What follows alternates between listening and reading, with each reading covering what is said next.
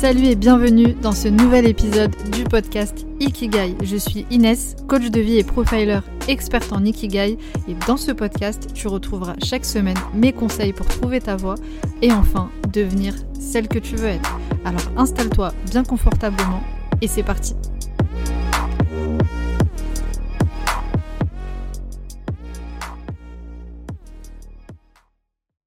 Bienvenue dans ce nouvel épisode où je vais répondre à cette fameuse question.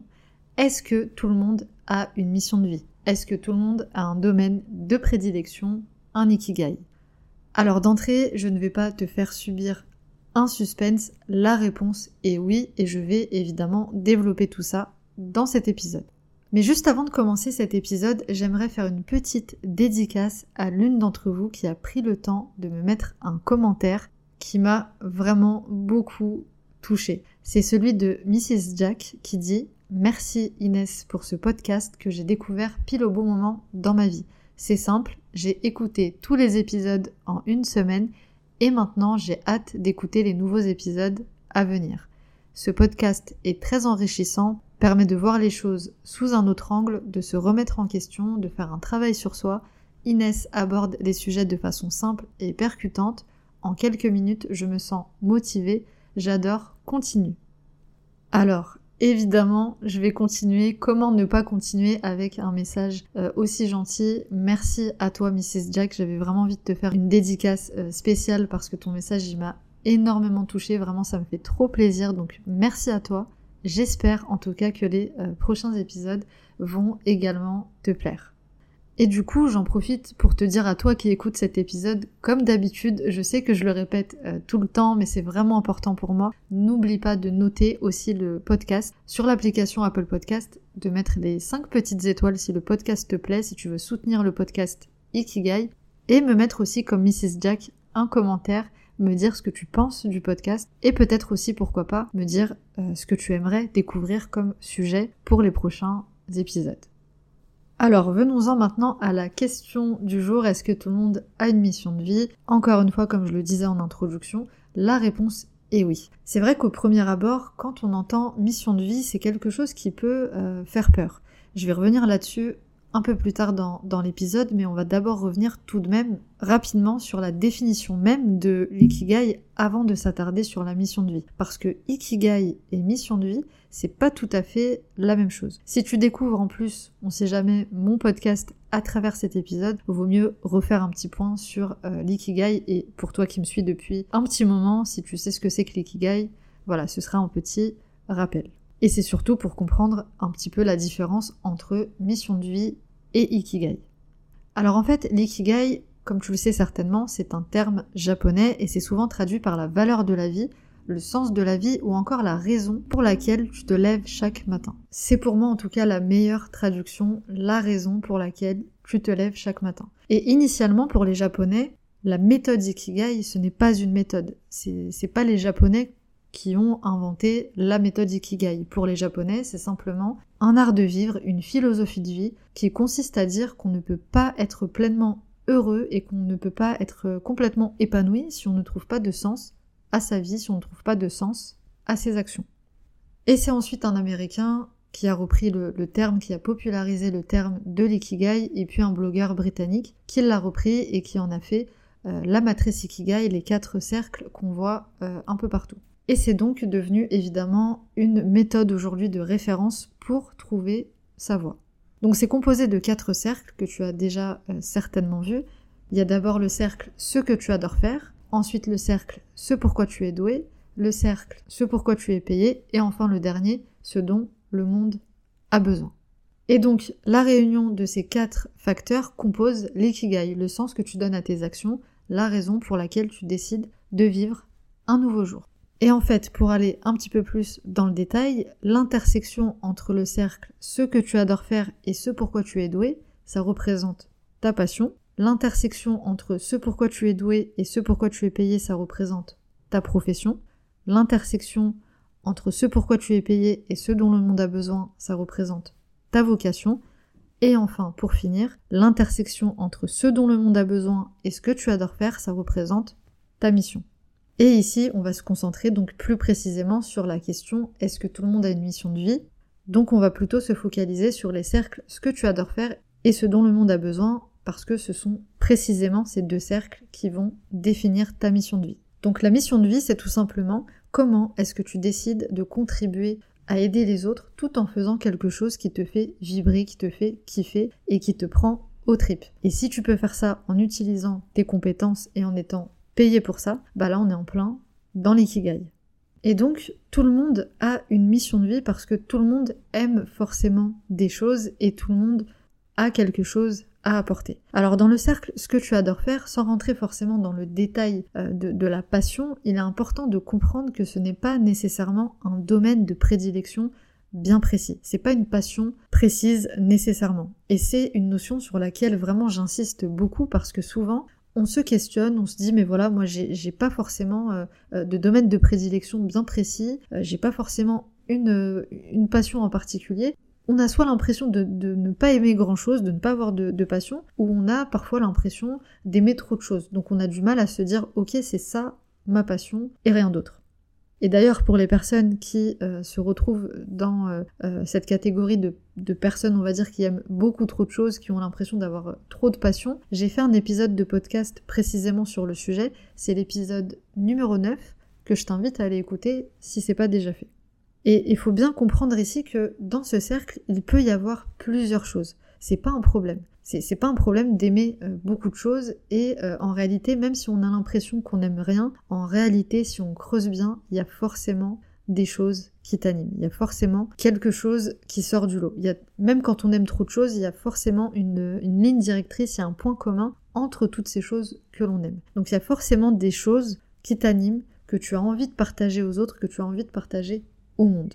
Et parce que chaque personne est importante, parce que chaque personne a quelque chose à apporter, on a toutes et tous une mission de vie. Et peut-être que ce que tu vas apporter aux autres demain va pas mal ressembler à ce que font déjà beaucoup de personnes, mais personne ne le fera exactement comme toi. Ça peut euh, te paraître euh, euh, utopique, comme ça, irréaliste, mais chaque personne a sa particularité, son propre fonctionnement, son propre mode opératoire, chaque personne a son histoire qui lui est propre et ton histoire, ton expérience de vie, elle est unique.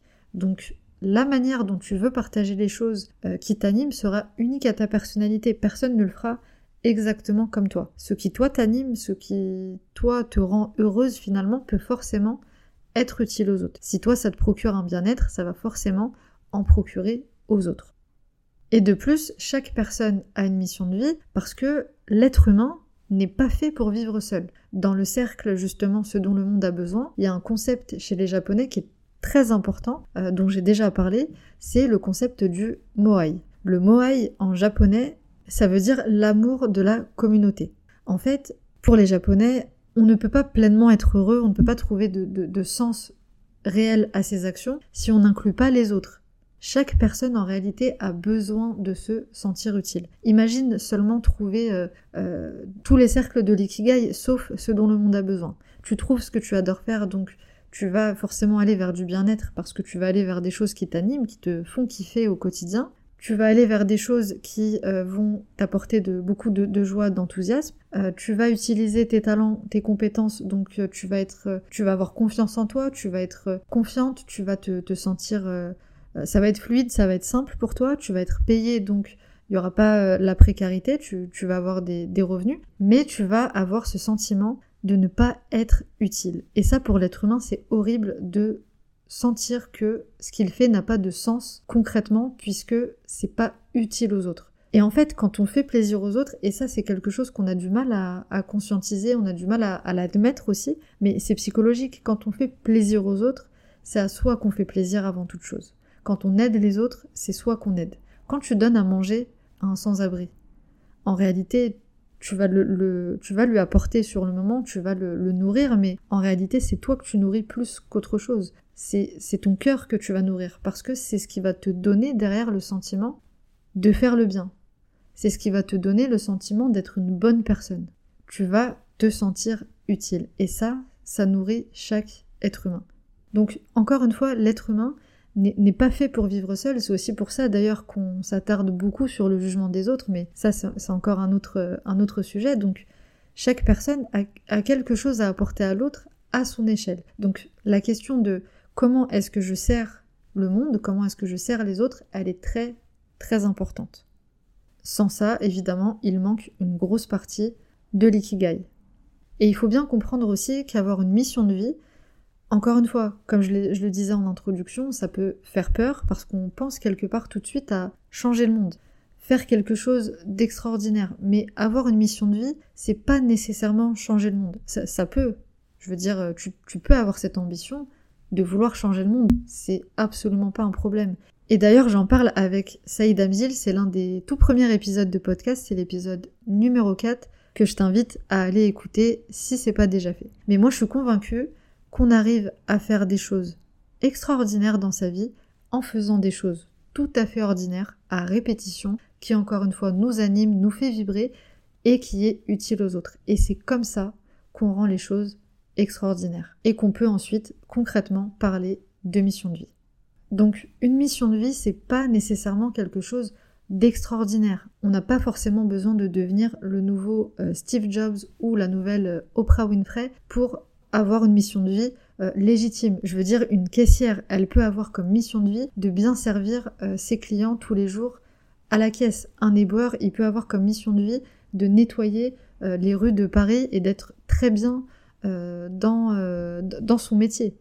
Il n'y a pas de mission de vie meilleure que d'autres. On ne peut pas juger chaque mission de vie, c'est propre à chacun. Donc il n'y a pas forcément besoin de faire des choses extraordinaire aux yeux de, la société, aux yeux des gens, pour prétendre finalement à une mission de vie.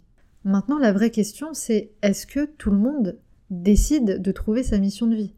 D'exprimer ce qui va vraiment nous faire vibrer, de répondre à cet appel? Et là, pas forcément. Et pour creuser un peu euh, ces questions, je vais terminer cet épisode justement avec un texte de Marianne Williamson. C'est un texte qui a été repris dans le fameux discours de Nelson Mandela qui m'inspire beaucoup et qui, je l'espère, va euh, t'inspirer aussi. Donc je vais te lire ce texte et n'hésite pas à me dire ce que tu en as pensé. Notre peur la plus profonde n'est pas que nous ne soyons pas à la hauteur. Notre peur la plus profonde est que nous sommes puissants au-delà de toute limite. C'est de notre propre lumière et non pas de notre obscurité que nous sommes le plus effrayés. Nous nous posons la question qui suis-je moi pour être brillant, radieux, talentueux, merveilleux en fait, qui êtes-vous pour ne pas l'être? Dieu a mis en vous une lumière. Vous restreindre, vivre petit ne rend pas service au monde. L'illumination n'est pas de vous rétrécir pour éviter d'insécuriser les autres.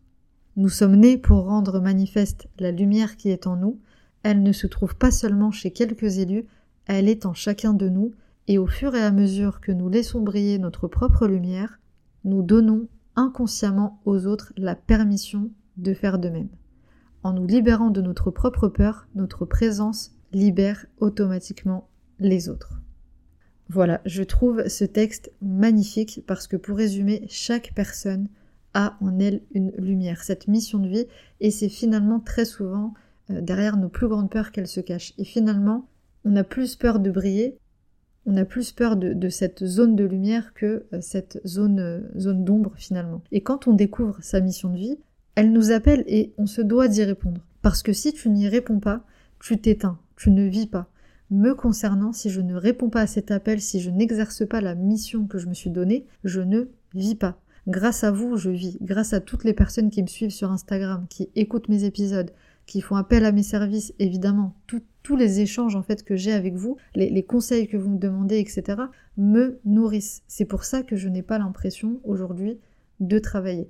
Ma mission elle m'appelle, je dois y répondre parce que sans elle aujourd'hui, je ne vis pas. C'est euh, vital pour moi. Donc, pour terminer cet épisode, oui, tout le monde a une mission de vie, mais la vraie question c'est est-ce que tu as le courage de creuser en toi et de répondre à cet appel? Et je terminerai cet épisode avec cette question, je te laisse méditer sur cette question et n'hésite pas à me faire ton petit retour. Comme tu le sais, je suis très active sur Instagram. Si tu veux me partager un petit peu ton ressenti par rapport au texte, par rapport à, l'épisode, ça me ferait plaisir d'échanger avec toi. En tout cas, j'espère que cet épisode t'a plu et qu'il t'a permis d'avoir un peu plus d'éclaircissement sur cette question de mission de vie. Et en attendant, moi je te dis à très vite pour le prochain épisode.